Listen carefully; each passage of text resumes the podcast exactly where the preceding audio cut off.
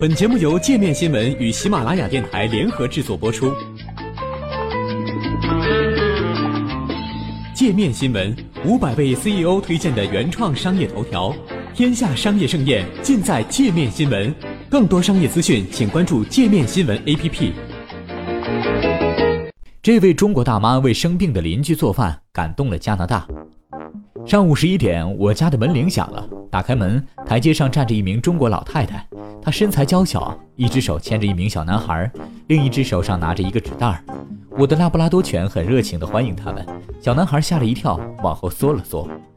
这是来自加拿大的八十一岁老太太莫瑞斯写的一篇文章。文章记录了住在她隔壁的六十八岁中国老太太如何在言语不通的情况下，每天主动给她送饭的故事。加拿大环球邮报在本周刊登了莫瑞斯的文章。而故事发生的地点很微妙，正是过去一年房价被外国投资者炒翻天的温哥华。莫瑞斯在文中说，这名老太太的女儿在去年十月买下了隔壁的房子，隔壁的住所是一所大的传统风格的房子，有很多间这种类型的住宅。在过去几年温哥华的疯狂房市中，取代了这个街区原有的小房子。最开始总觉得隔壁的房子比我们的老房子高出许多，但在房子修好两三年后，我也慢慢习惯了它的存在。文章中说，隔壁屋子的主人叫尼克尔，目前在上海，他的父母夏天在温哥华带孙子。莫瑞斯近期要做心脏手术，尼克尔把这件事告诉了母亲 Win，之后他的母亲就决定每天给莫瑞斯做饭，做好之后再送到莫瑞斯家里。莫瑞斯写道：“我知道纸袋里装的什么。”一个保温瓶里面装着热汤，一个不锈钢容器里面有米饭、蔬菜、鸡肉或者猪肉或者虾，有时候还有类似煎饼的食物，几乎每天都会有。由于两人语言不通，交流有障碍，一次 Win 在送饭的时候带了一个 iPad，iPad 上有尼克尔写的短信，问 Morris 食物合不合口，盐会不会太多。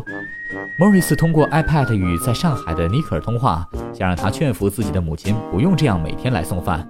我都没有办法做些吃的来报答他，但尼克尔告诉莫瑞斯不用担心，我母亲不喜欢吃西餐，不用介意，他反正也要给家人做饭，而且他也想这么做。莫瑞斯说，他最开始会把用过的餐具洗干净之后再还给 Win，但 Win 每次看到他出现在自家门口都很担心。我觉得他可能认为我太虚弱了，不应该走这么远，每次都会扶着我，坚持把我送回家。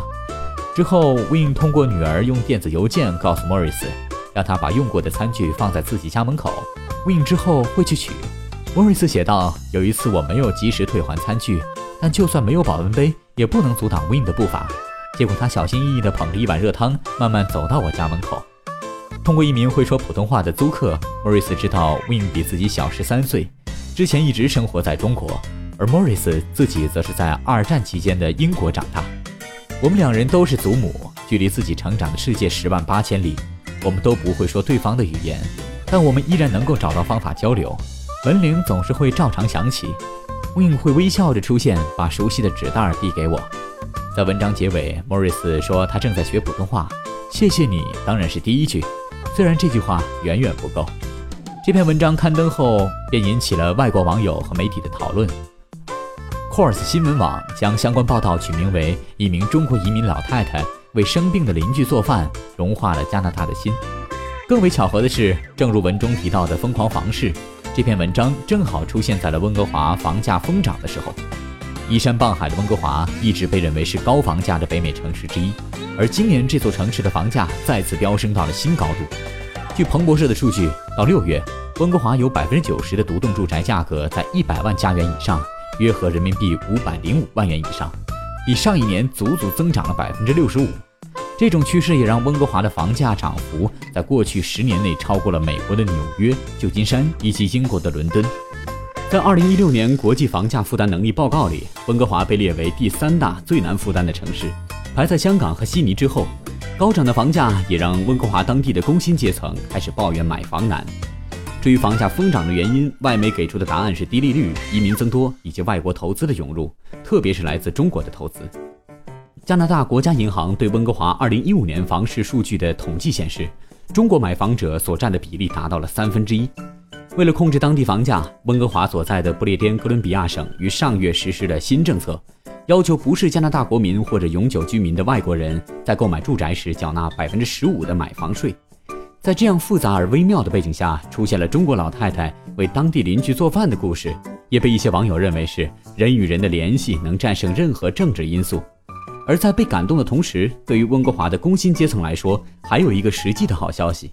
根据加拿大全球新闻的报道，由于买房税的实施，大批外国投资者正在集体撤离温哥华，将目标转向了多伦多和美国城市西雅图。